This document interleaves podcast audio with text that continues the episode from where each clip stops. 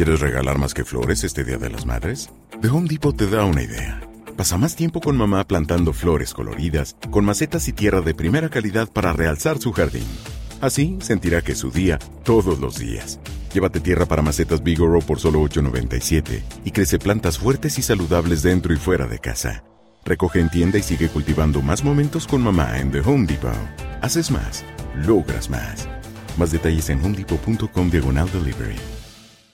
Dicen que traigo la suerte a todo el que está a mi lado. Y esa es mi mala fortuna. Basada en el clásico de Juan Rulfo, llega Univisión, El Gallo de Oro. Supongamos que la caponera puede inclinar la suerte a quien ella quiera. ¿Estás tardando en conquistarla? Con Lucero, José Ron y Plutarco Asa. Este gallo está cambiando la vida. En una historia legendaria de amor y azar. No trates de cambiarme, no lo vas a lograr. El Gallo de Oro, gran estreno miércoles 8 de mayo a las 9 por Univisión. Bienvenidos al podcast de Buenos Días América, la revista radial más completa para los hispanos. Política, salud, economía, tendencia y deporte son algunos de nuestros temas. Bienvenidos.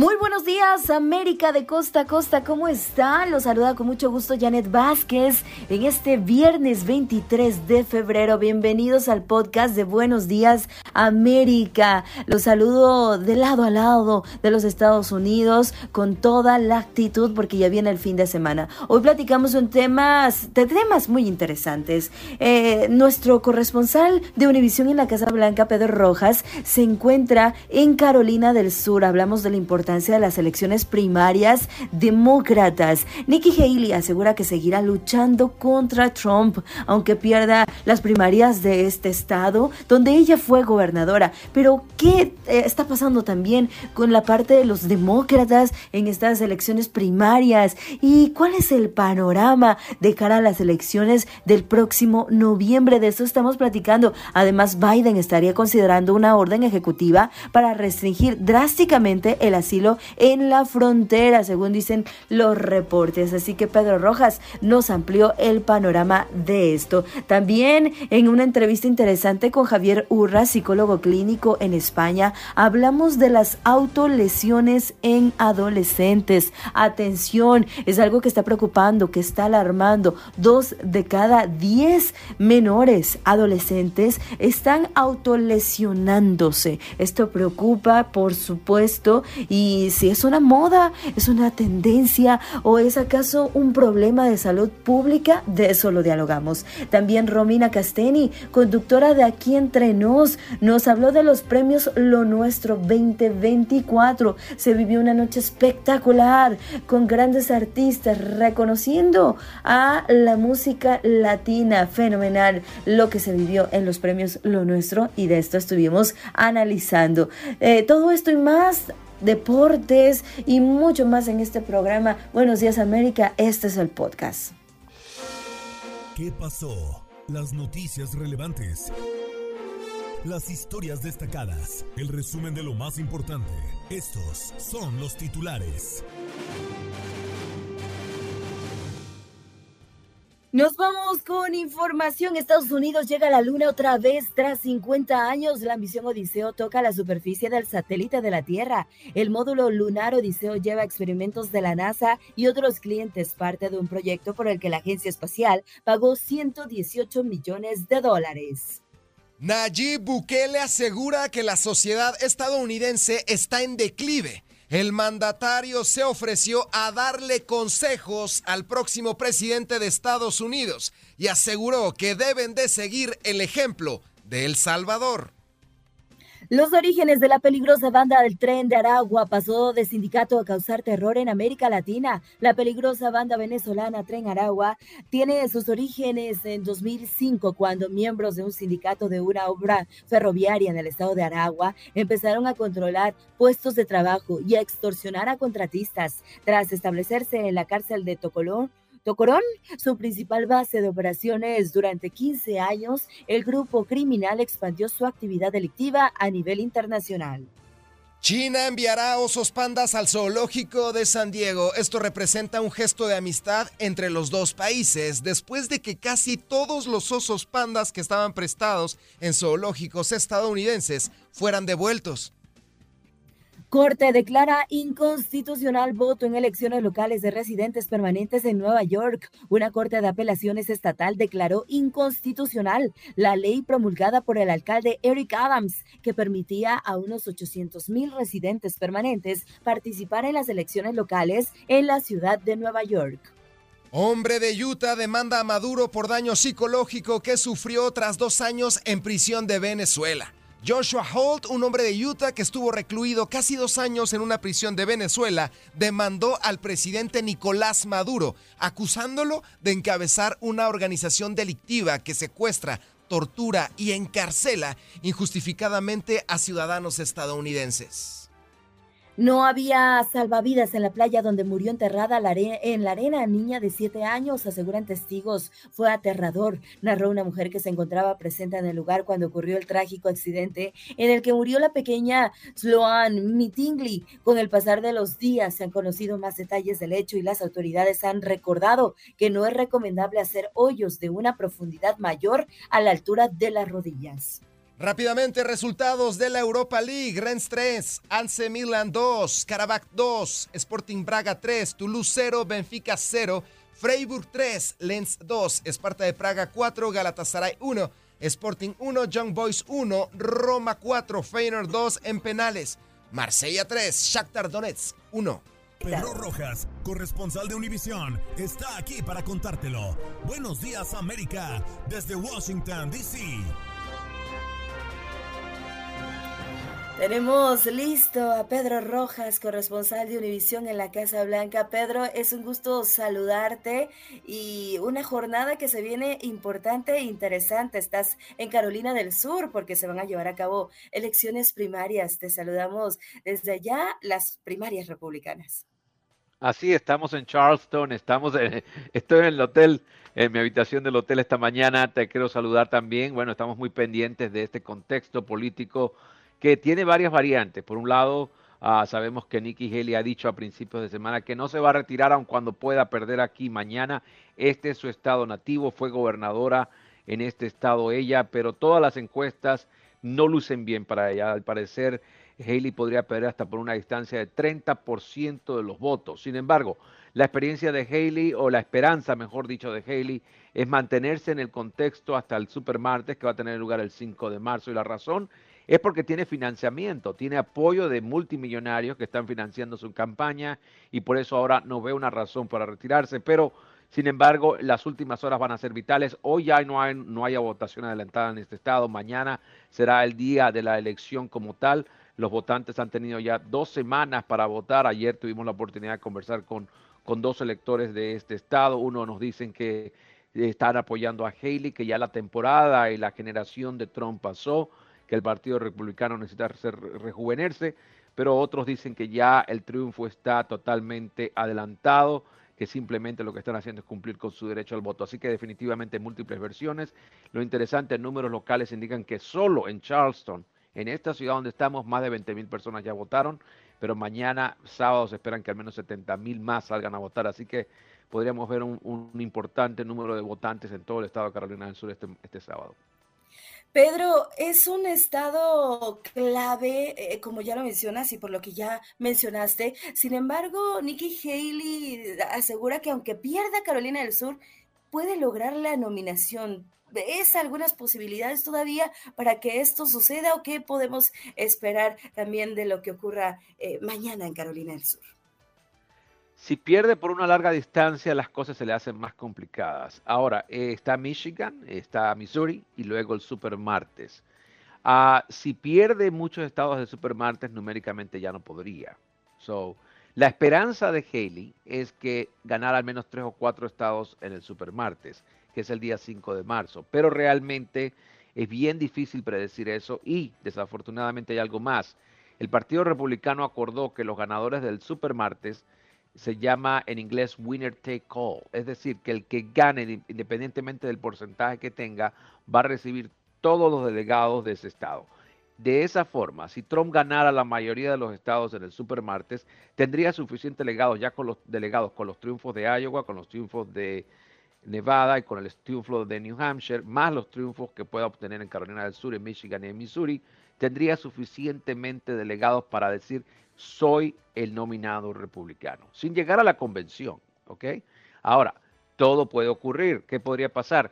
Que de pronto Trump vaya a juicio, que es posible, tiene un juicio que ya va a comenzar en marzo, y que de pronto ah, se produzca un juicio rápido donde él sea hallado convicto. ¿Cómo va a cambiar el escenario político para la convención republicana que por cierto va a tener lugar a finales de julio? Esa es la gran pregunta. Y quizás esa sea la estrategia de Haley, de mantenerse en el contexto avisorando una posibilidad de que una posible convicción en uno de estos cuatro o cinco juicios que enfrenta Trump puedan revertir la intención de los votantes y ponerla a ella posiblemente en una posición de ventaja, pero numéricamente hablando. Y eso es importante decirlo para nuestra audiencia. Ah, la, la, situación es bastante cuesta arriba para Haley y si ella no gana al menos cuatro o cinco estados de aquí al supermartes, literalmente no puede numéricamente ser la nominada se le complicará entonces la situación a Nikki Haley. Y bueno, siguiendo con este estado, Carolina del Sur, eh, en cuanto al, Partido Demócrata, bueno, Biden ganó la elección primaria allá en ese estado. Sin embargo, hablando en términos generales, ¿cómo van las cosas con los demócratas, Pedro? Porque parece que eh, no tienen mucho avance de cara, eh, o en esta carrera, de cara a la elección presidencial. Te voy a dar una cifra y todos los audiencias, la audiencia puede hacer números. En Charleston, en la primaria demócrata que ocurrió hace más de dos semanas, solamente votaron 11 mil personas. En la, primera republicana no hemos llegado al día de elecciones y ya votaron 20 mil. Entonces te puede dar una idea de cómo está la animosidad de los votantes republicanos comparativamente con los demócratas.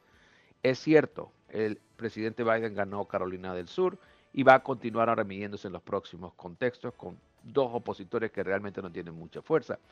Pero el gran problema es que hay muchísimos eh, críticas a, Biden en el, informe judicial de Robert Hurt sobre el caso del manejo de documentos clasificados, que lo decretó como una persona con fallas cognitivas graves, el hecho de que a veces cuando aparece en público no responde de inmediato.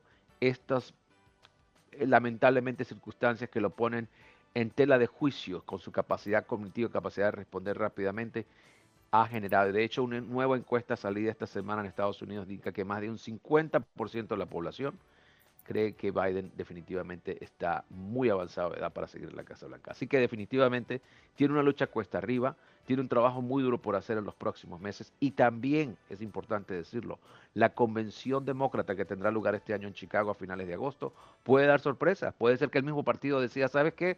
Necesitamos otro candidato.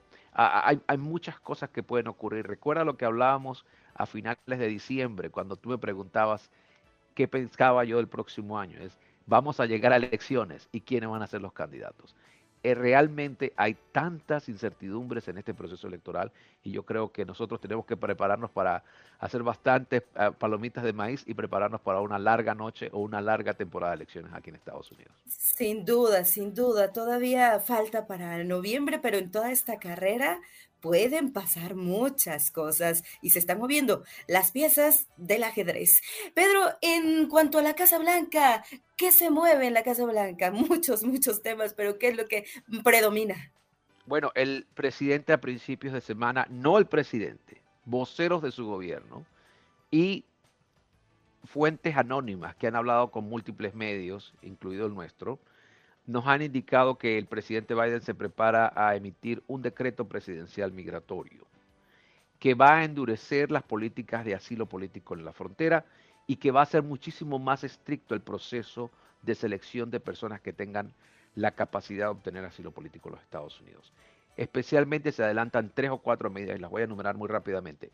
Todos los migrantes que crucen de manera ilegal entre los puntos de entrada, es decir, por el río o que crucen, se, se monten en el muro, todas estas personas no podrían calificar para un asilo. Número uno. Número dos, las entrevistas que hacen los agentes de asilo, que se llaman las entrevistas de miedo creíble, serían muchísimo más estrictas. Los estándares para poder pasar esa entrevista serían muchísimo más altos, lo que haría que se crearía un filtro que lamentablemente impediría que mucha gente pudiera pasar la entrevista y por ende sería inmediatamente sujeto a deportación. Número tres, las personas que pasaran esa entrevista serían entonces forzadas a estar en, largos periodos de detención, 40, 50 días, para determinar si esa persona eventualmente califica. No veríamos lo que estamos viendo en la frontera hoy día, que es una masiva liberación de personas después de ser procesadas por la patrulla fronteriza. Y número cuatro, se elevaría el número de vuelos, obviamente, de retorno. Pero ayer tuvo Biden un traspié. Venezuela decidió cerrar en la llegada de vuelos tanto de México como de Estados Unidos con migrantes siendo retornados. ¿A dónde van a ir esos migrantes? Entonces, la situación es cuesta arriba para Biden, pero yo creo que lo que ha hecho su gobierno en los últimos tres días es probar las aguas, saber cómo, cómo reaccionan los grupos de defensa de migrantes, los grupos demócratas que son que defienden los migrantes y todos han rechazado estas posibilidades de medidas. Pero Biden está en, está en una esquina, en una, esquina arrinconado, porque tiene que tomar alguna acción para poder revertir la retórica en contra de él por el mal manejo de la frontera y así poder ganar votos entre, entre una, en una elección general. Y por otro lado, tiene un gran problema, porque si lo hace, puede ser desafiado en las cortes y también puede perder gran parte de su base que lo apoya para su candidatura a reelección. Así que es una situación muy complicada para Biden. Además, otra cosa hoy, acaba de anunciar la Casa Blanca 500 sanciones nuevas contra Rusia por la muerte de Alexei Navalny, el, Navalny allá en Rusia, el líder opositor ruso que murió en la cárcel a principios de semana. Así que definitivamente esas son las noticias que dominan hoy en la Casa Blanca. Pedro, muchísimas gracias. Que tengas una excelente jornada y estaremos al pendiente de tu trabajo como siempre. Muy amable. Gracias, gracias y feliz fin de semana para todos. Feliz fin de semana, gracias. Pedro Rojas, corresponsal de Univisión en la Casa Blanca, que en estos momentos está en Carolina del Sur para llevar eh, toda esta jornada también a informar de todo lo que ocurra en estas elecciones primarias republicanas en ese estado. ¿Quieres regalar más que flores este Día de las Madres? The Home Depot te da una idea. Pasa más tiempo con mamá plantando flores coloridas, con macetas y tierra de primera calidad para realzar su jardín. Así sentirá que es su día todos los días. Llévate tierra para macetas Bigoro por solo $8.97 y crece plantas fuertes y saludables dentro y fuera de casa. Recoge en tienda y sigue cultivando más momentos con mamá en The Home Depot.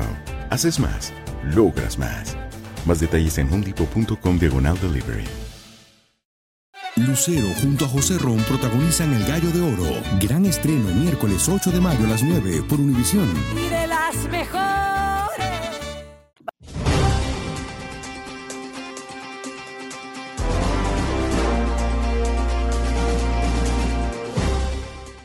Vámonos a recibir a nuestro siguiente invitado. Me da mucho gusto irme hasta el otro lado. Nos vamos hasta el otro lado el otro continente, el continente europeo. Ahí se encuentra nuestro muy querido amigo Javier Urra. Él es psicólogo clínico en España. Él se encuentra por allá en la que le dicen la madre patria, ¿no? Para algunos. ¿Cómo está Javier? Muy buenos días, un gusto recibirlo por aquí. Bueno, encantado. El mundo se ha hecho pequeño, eh, nos permite estar juntos. Esta es las tecnologías y bueno, eres muy cariñosa. Muy querido amigo, bueno, ya es una preciosa introducción. Y bueno, siempre que me llamas y puedo participar, lo hago encantado. ¿Cómo no? Gracias, Javier. Y hoy vamos a hablar de un tema muy interesante, las autolesiones en adolescentes. ¿De qué se trata todo esto? ¿Por qué? ¿Por qué está sucediendo? ¿Qué son las autolesiones en adolescentes, Javier? Eh, es algo que se está produciendo en todo el mundo. Y es que los chicos, las chicas, 12, 14, 16 años, cuando tienen un problema con sus amigos, con su familia, consigo mismos. Lo que hacen es o se queman un cigarrillo o se cortan con los antebrazos, que traducido es, no puedo con el sufrimiento emocional, lo traslado al dolor físico. Y eso me hace que ese displacer desaparezca. Al punto que calculamos que el 20% de nuestros niños, adolescentes y jóvenes se autolesionan. De manera habitual, habitual, cotidiana, cronificada, un 11%. Pero lo que es muy problemático es que casi el 70% de los que se han cortado o se han lesionado, eh, golpeándose con la cabeza, y vuelven a reincidir y lo convierten en un hábito. ¿Por qué? Preguntas. Bueno, primero porque es una sociedad que admite malamente el dolor, una sociedad muy naif, muy de parque temático, muy de Disney.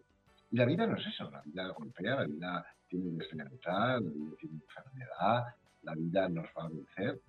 Y hay que preparar a los niños con un carácter. Cuando eso no se consigue, pues como ahora tenemos una red social, igual que hay páginas pro anorexia, hay páginas pro bulimia, pues también tenemos páginas pro autolesionarse. Y por último, hay un grupo de chicos, de jóvenes, que tienen como un cierto vacío, una sensación de que son translúcidos, de que no. Y entonces cuando se autolesionan, sus padres, los familiares, los amigos, los terapeutas, todo el mundo se preocupa y centra su atención en él, que es algo que le gusta. Por lo tanto, tiene un aspecto social, tiene un aspecto etimológicamente patológico, es individual, y a veces, ya digo, no soportan que el otro la contraria, etcétera, lo hacen como una forma también de decirle, tú me dañas, yo me lesiono más de llamar la atención, ¿no? También ese es un tema en el que están inmersos muchos jóvenes y me llama muchísimo la atención la cifra. Estamos hablando que dos de cada diez adolescentes hoy en día en el mundo se están autolesionando y está viendo tantas páginas incluso de retos, de a ver quién se eh, lesiona más y lo muestra a través de las redes sociales para ganar seguidores, para ganar popularidad. Por Dios, está tremendo este asunto, pero ¿qué podemos hacer Javier, para ayudar a, estos niños, a estos adolescentes que están pasando por esta situación? Bueno, cuando están pasándolo, se hace falta profesionales. Profesionales que lo saquen de esa visión de túnel, que sepan lo que es un cambio cognitivo, que le den instrumentos de cómo, hasta corporalmente, respirar, valorar, anticipar. A eso lo tenemos que hacer los profesionales. Un padre, un amigo puede decir, no lo hagas, no te viene bien. Eso no va a tener ningún éxito. Otra cosa es que podemos hacer padres, abuelos, profesores, antes. Y antes, antes llevar a los niños a un hospital para que vean a niños muy enfermos. Antes llevar a los niños a un campamento para que sepan lo que es la austeridad, lo que es la naturaleza, lo que es la lluvia. Antes es eh, entender que la vida no es justa y que a veces que hay un accidente de tráfico, o se separan tus padres, o de pronto tu hermano un diagnóstico terrible de cáncer. Estas son las realidades.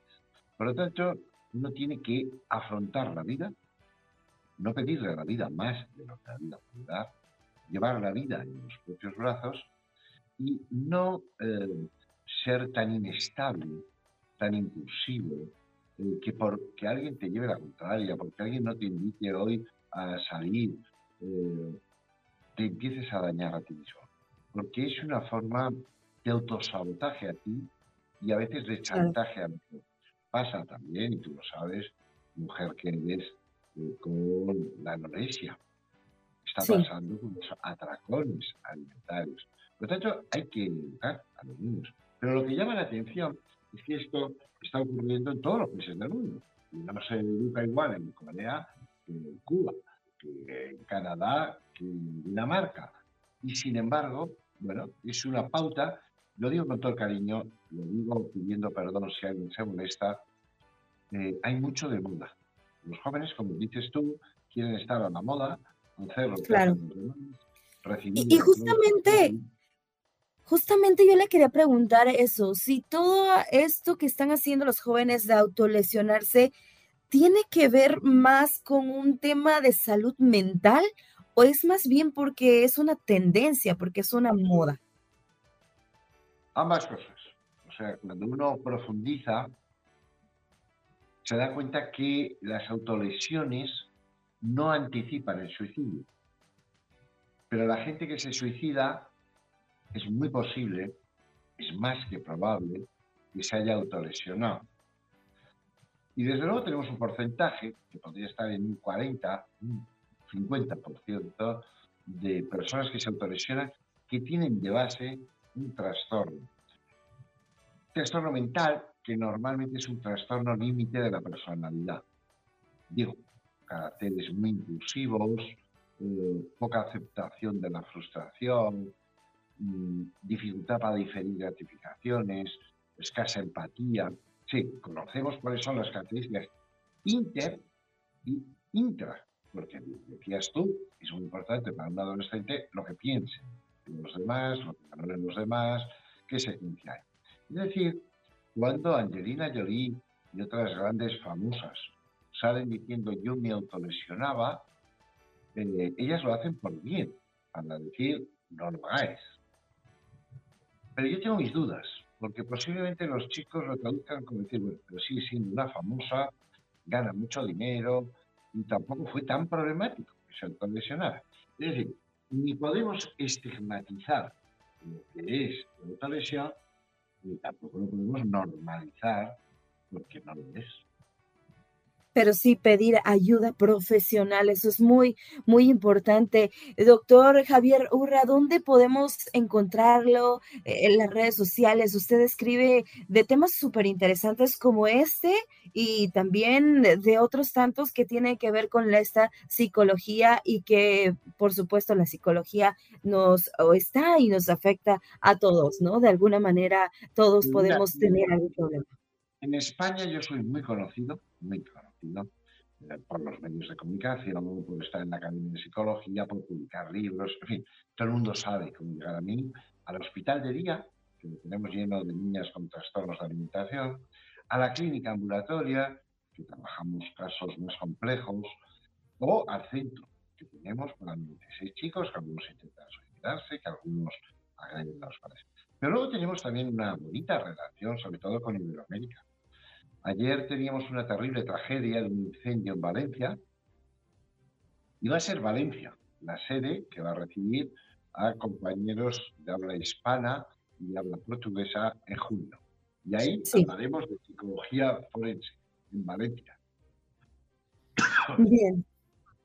Muchísimas gracias, eh, doctor Javier Urra. Vamos a estar al pendiente, por supuesto, de su trabajo y gracias por aclararnos esta información, esto importante que yo creo para todos los padres de familia es muy importante identificar y, y reconocer cuando un hijo tiene problema y pedir ayuda principalmente. Gracias, Javier Urra, psicólogo clínico en España. Gracias por su atención y por su tiempo para compartirnos esto y más adelante lo volvemos a invitar. El tiempo es para compartirlo y nos volveremos a encontrar si me invita. Un abrazo muy fuerte. Gracias, buenas tardes hasta España. Gracias, doctor.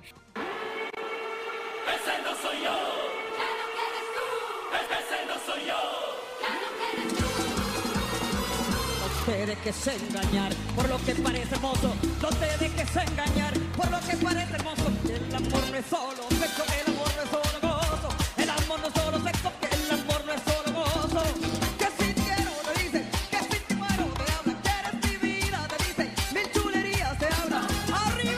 Ay, ay, ay, pero qué bueno estuvo esta gala de los premios Lo Nuestro, la edición número 36, maravilloso, realmente estuvo, uh, fue una buena noche, Romina Casteni, te saludo con muchísimo gusto, ustedes la pueden escuchar todos los sábados en Aquí Entrenos, es la que más sabe de los espectáculos y también es conductora y periodista de espectáculos. ¿Cómo estás, Romy? Muy buenos días. Carlos, Janet, Lalo, también a Jorge ahí en los controles. Oigan, de verdad, como tú lo dijiste, Janet, o sea, realmente fue una noche llena de emociones, llena de reconocimientos, de buena música y estoy muy contenta de poder estar aquí con ustedes para platicar al respecto. Y ahorita pues arrancamos escuchando a Olga Tañón, ¿no?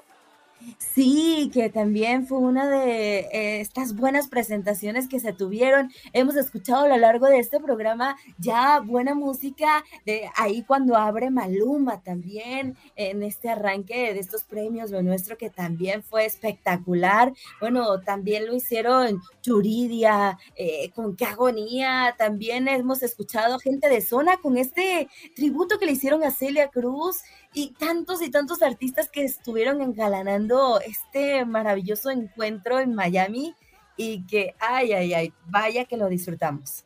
Sí, totalmente lo disfrutamos. Era un, este, pues ya era seguro que nos iban a regalar estos momentos musicales pues tan espectaculares donde podíamos ver este, a Karin León, por ejemplo, también mostrando una nueva canción, este, donde mezcla el regional mexicano con el country, con, este, con Kane Brown que se llama The One, pero sí, o sea, realmente, si destacamos los mejores momentos de, de, la noche, pues sí, como tú lo comentas, podemos mencionar a Maluma, que fue el que este, da apertura a esta gala, interpretando según quién, que este, se lleva al final este, de la noche, pues él y Karim León, el premio Lo Nuestro en la categoría de la mezcla perfecta, colaboración del año música mexicana por este exitoso tema. Que ojo, yo les voy a decir que a mí me faltó ver a Karim León ahí con Maluma. O sea, entendemos que que era el momento del colombiano porque era el artista más nominado de la noche.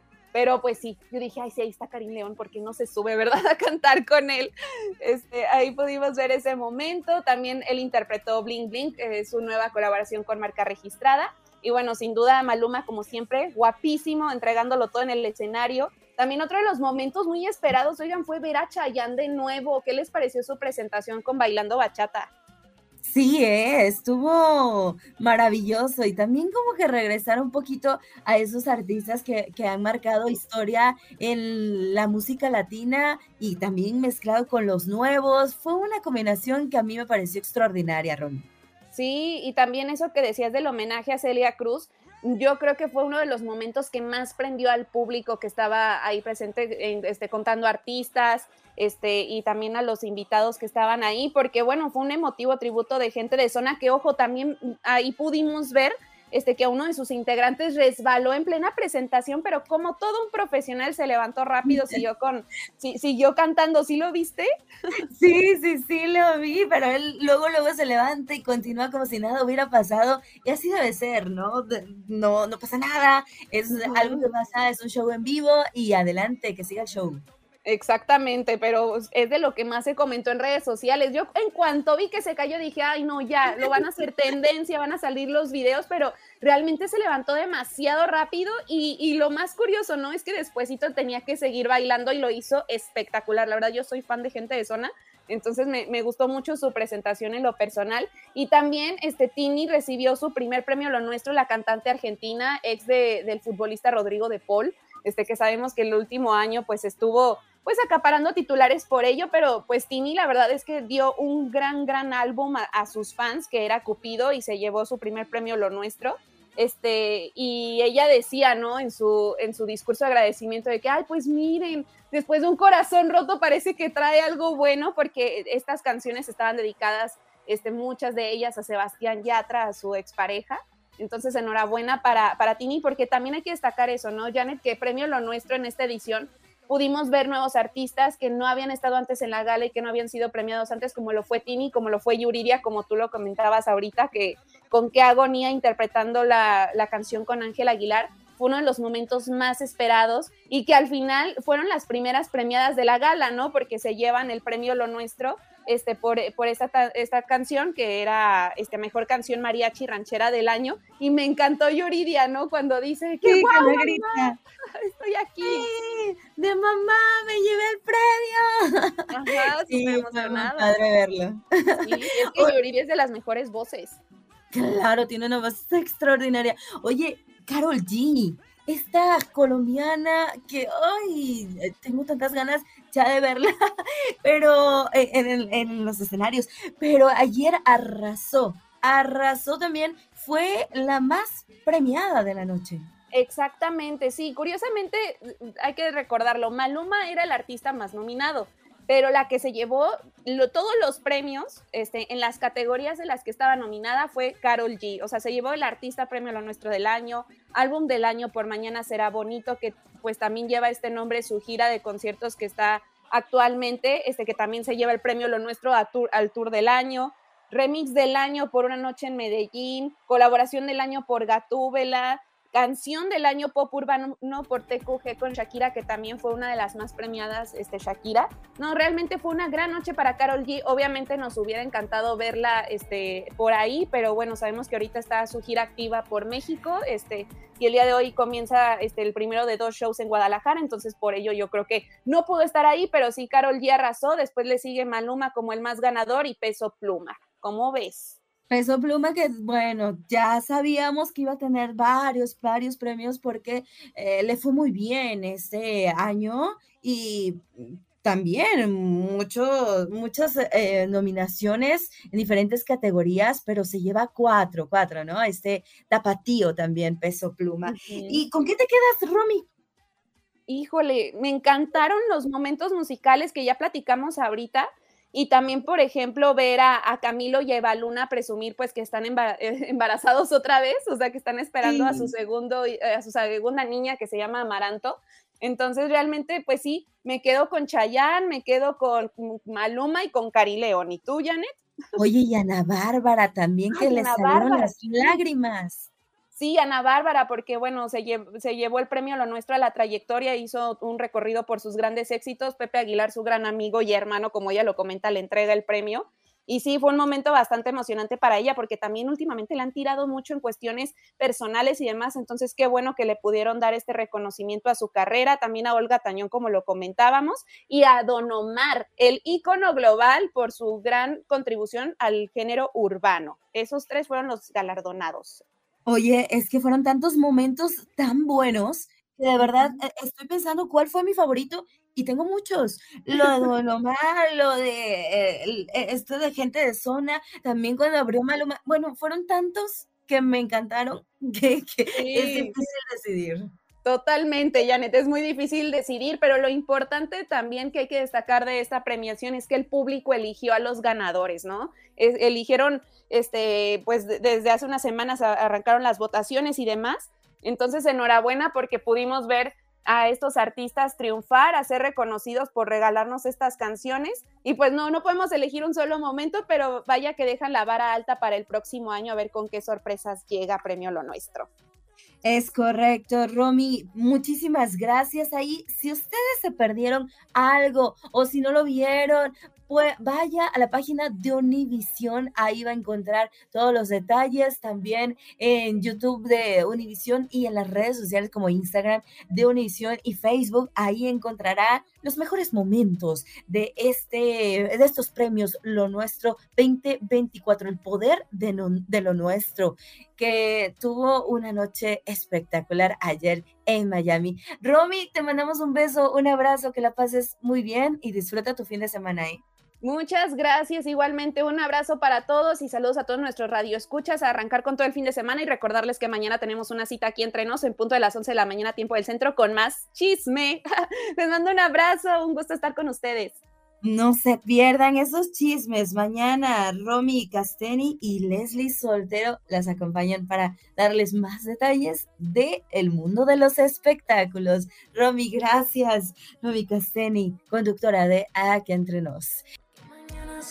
Oye, qué linda te ve como te luce esa sonrisa.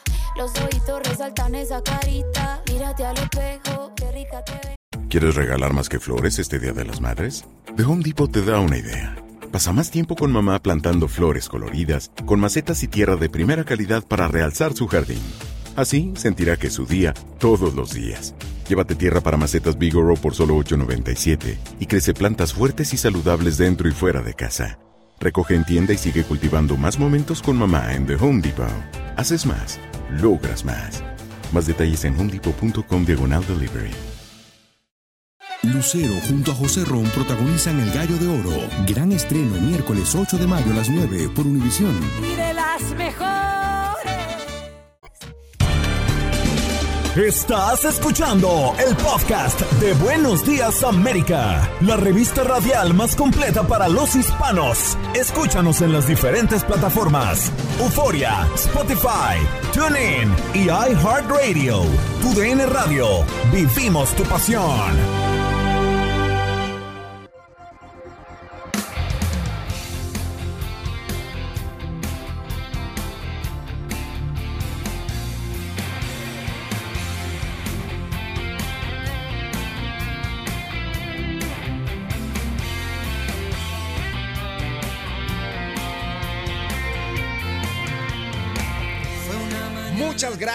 Querida Yani. 9 con 23, tiempo del este. 8 con 23, tiempo del centro. 6 con 23, tiempo en el Pacífico. 4 con 20 de la mañana, tiempo en Hawái. Vámonos a enlazarnos con nuestro queridísimo Don Enrique Bermúdez. Perro, ¿cómo estás? Bienvenido a tu casa aquí en los deportes en Buenos Días América.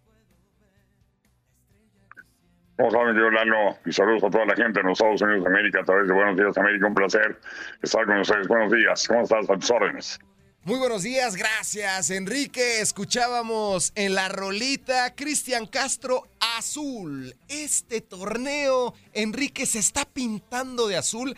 Martín Anselmi ha declarado que está enamorado de la institución, de los colores, de la historia, de la gente. Yo sé que esta pregunta quizás la hacemos cada semestre, pero los aficionados de la máquina cementera se pueden comenzar a ilusionar.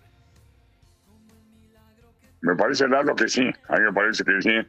Me parece que Anselmi, por cierto, después de tantos eh, comentaristas, técnicos, jugadores que entran eh, de comentaristas, qué bueno que ahora un periodista es técnico, porque Anselmi es periodista, además de director técnico, creo que está haciendo un muy buen, una muy buena labor. Lo más importante es que el Cruzul conecta con su gente. Es un Cruzul diferente porque es un Cruzul que tiene conexión con el público, eh, por su gente, un Cruzul que es apoyado a morir eh, por su público y eso me parece que es muy trascendente. Es un equipo que antes era la máxima y se decía que era un equipo muy frío.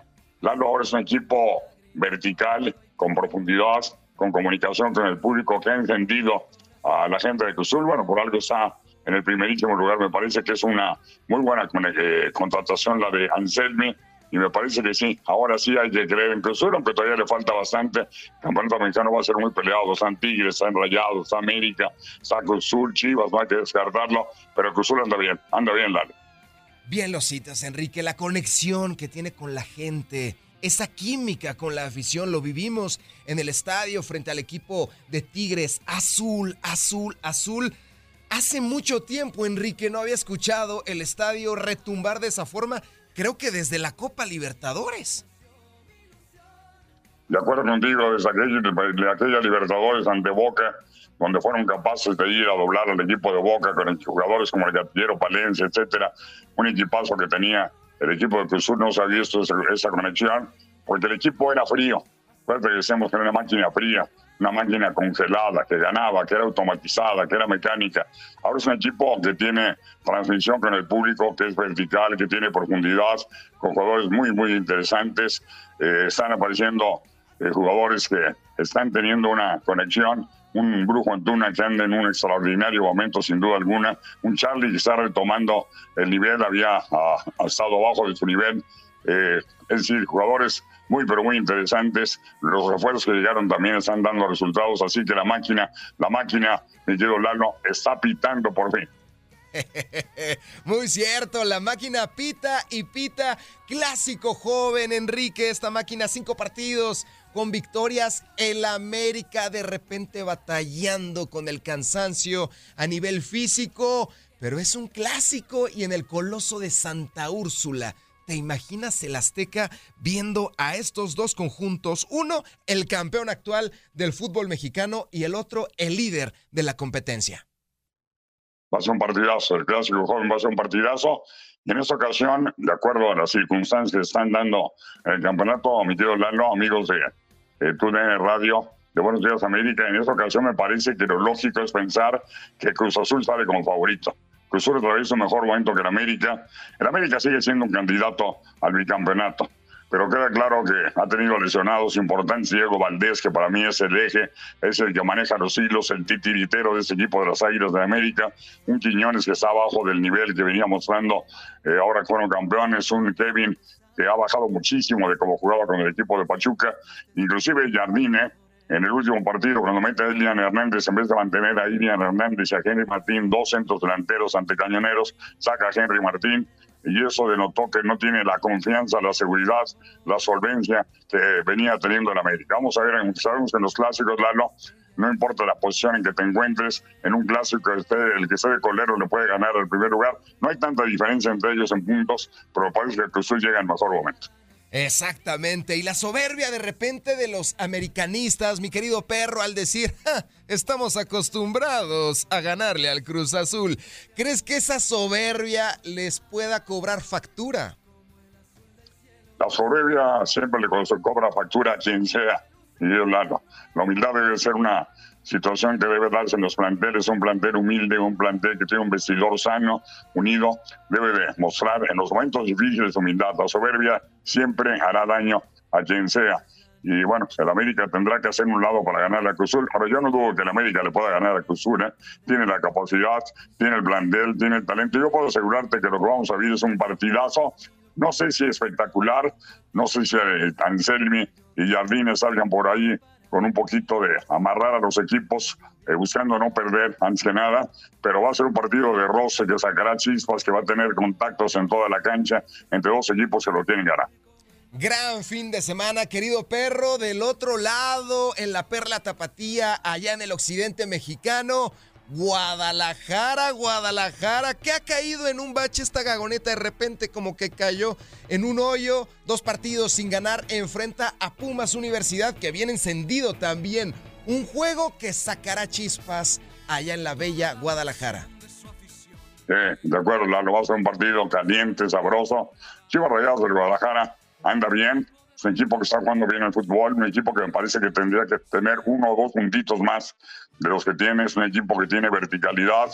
Me gusta la expresión futbolística de Chivas. Ya el Chicharo, en cualquier momento, dos o tres semanas, tal vez eh, la semana que entra ya en una puede estar regresando a las canchas del Chicharo, a pesar de la ausencia del todo el tiempo que no jugó, va a ser muy importante. Pero hablando de Pumas, eh, va a ser un juego de muy buen nivel porque tanto Pumas como Chivas tienen jugadores de la cantera, jugadores jóvenes, jugadores que tienen dinamismo.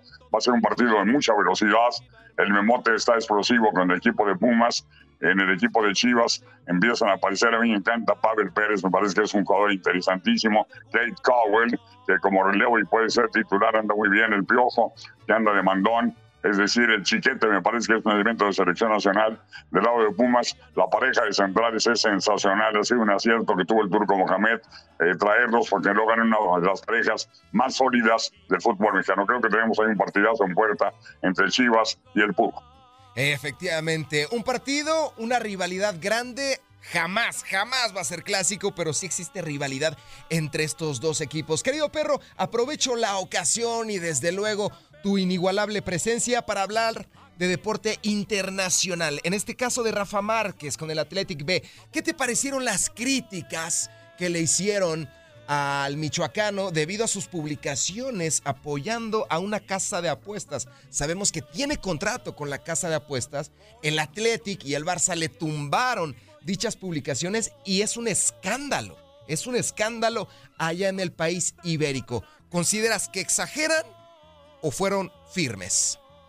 Mira, yo a Rafa Márquez lo, quiero mucho, lo conozco desde era chavo. En el Atlas, de hecho, fue compañero en la escuela en Francisco y Madero, y que decían Pancho Tablas de mi hijo Badir. que fueron compañeros en secundaria. Es un tipo que lo tuve de compañero comentarista en tiene mucho tiempo. Es un tipazazo, pero aquí sí se equivoca. Yo creo que eh, un jugador de fútbol, un técnico, no debe tener relaciones ni hacer declaraciones en favor de una casa de apuestas eh, inclusive ni tener un contrato sano con una, con una casa de apuestas porque eres un partícipe eh, del deporte. Me parece que ahí si se equivoca, a lo mejor las críticas son exacerbadas, son más allá de lo que debieran de ser, porque hace poquitito, Lalo, se ha hablado de Rafa Márquez como un posible sustituto en Barcelona de Javi. Lo está haciendo muy bien con el Atlético Barcelona y bueno, pero creo que si Rafa ahí se equivocó y tendrá que enmendar esa posición. Mi querido perro, para cerrar y terminar, ¿qué te parece que Cross regresa a la selección de Alemania?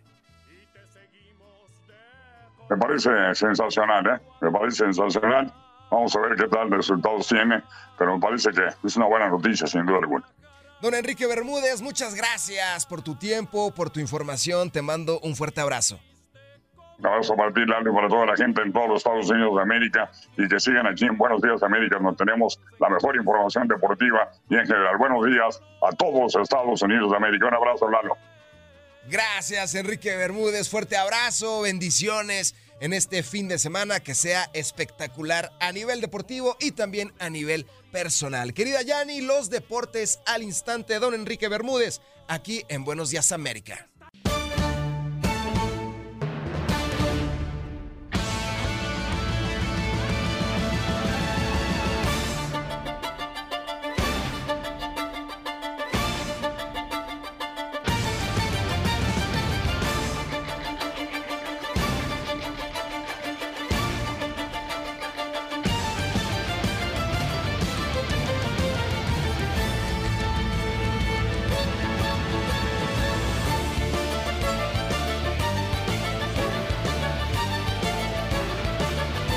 Muchísimas gracias, Yanni. Fanáticas y fanáticos a los deportes. Un placer de que estén con nosotros. 8 con 23 tiempo del este, 7.23 centro, 5.23 pacífico. Vámonos rápidamente a toda la información deportiva.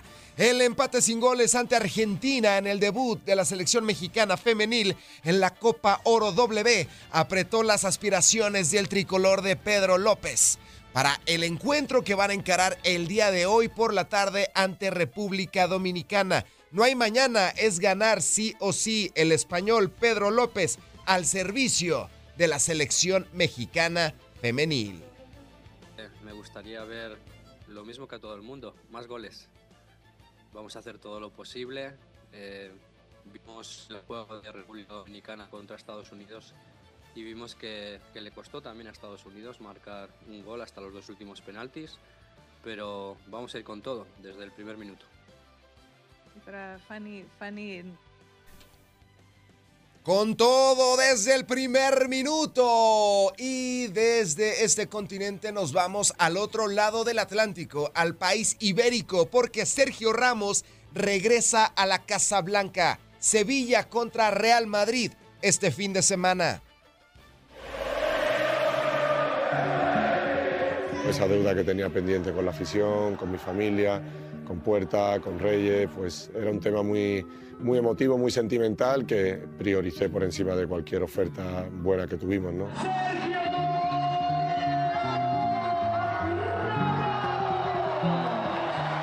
Lo viví de una forma increíble. Fue quitarte ¿no? un, un traje de, mucho peso ¿no? que llevaba acarreando muchísimos años de querer sentirte querido en tu casa, querido por tu afición y la verdad que fue un momento muy emotivo.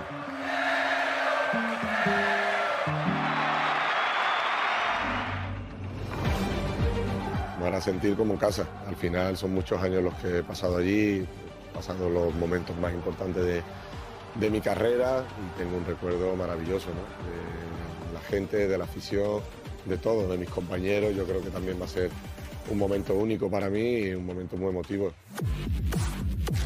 Yo tengo mucho respeto a, a, toda la afición, a todo el Madrid, no lo celebraría, pero si tengo que marcar y nos vale para ganar, pues mira, encantado, ¿no? Nos vendrán muy bien esos tres puntos.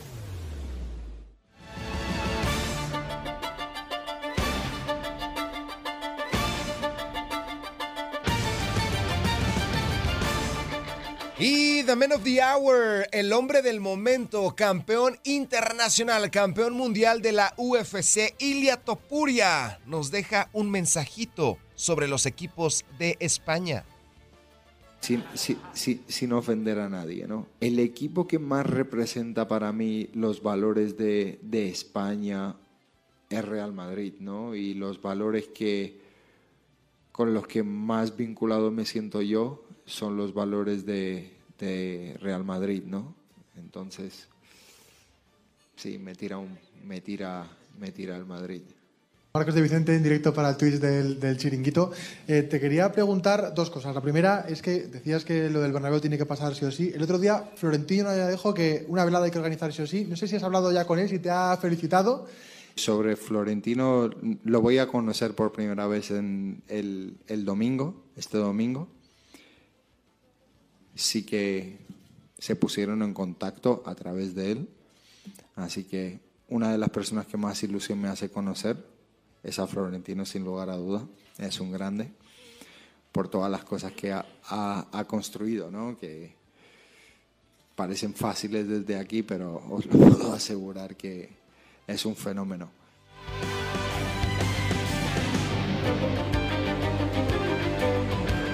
Y tal como se lo habíamos adelantado el día de ayer, y usted aquí se enteró primero, el centrocampista alemán Tony Cross regresa a la selección de Alemania. 106 partidos había disputado con este combinado, pero el pasado 2 de julio del año 2021 se despedía de la selección y ahora, señoras y señores, regresa a la selección bávara.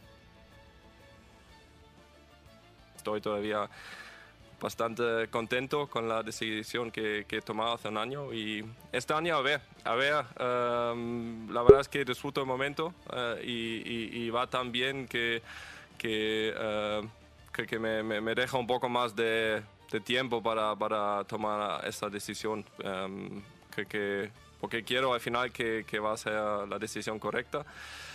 Y del otro de, de la se- selección igual, estoy pensando, ah, hay, hay la posibilidad, eso sí, y también a ver qué sale al final. Pero igual que, con la renovación, de momento no lo sé.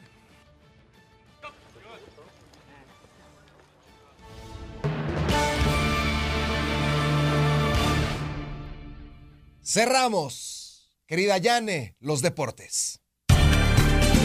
Gracias por acompañarnos en nuestro podcast. Buenos días América. Y recuerda que también puedes seguirnos en nuestras redes sociales. Buenos días AM en Facebook y en Instagram. Arroba Buenos días América. AM. Nos escuchamos en la próxima.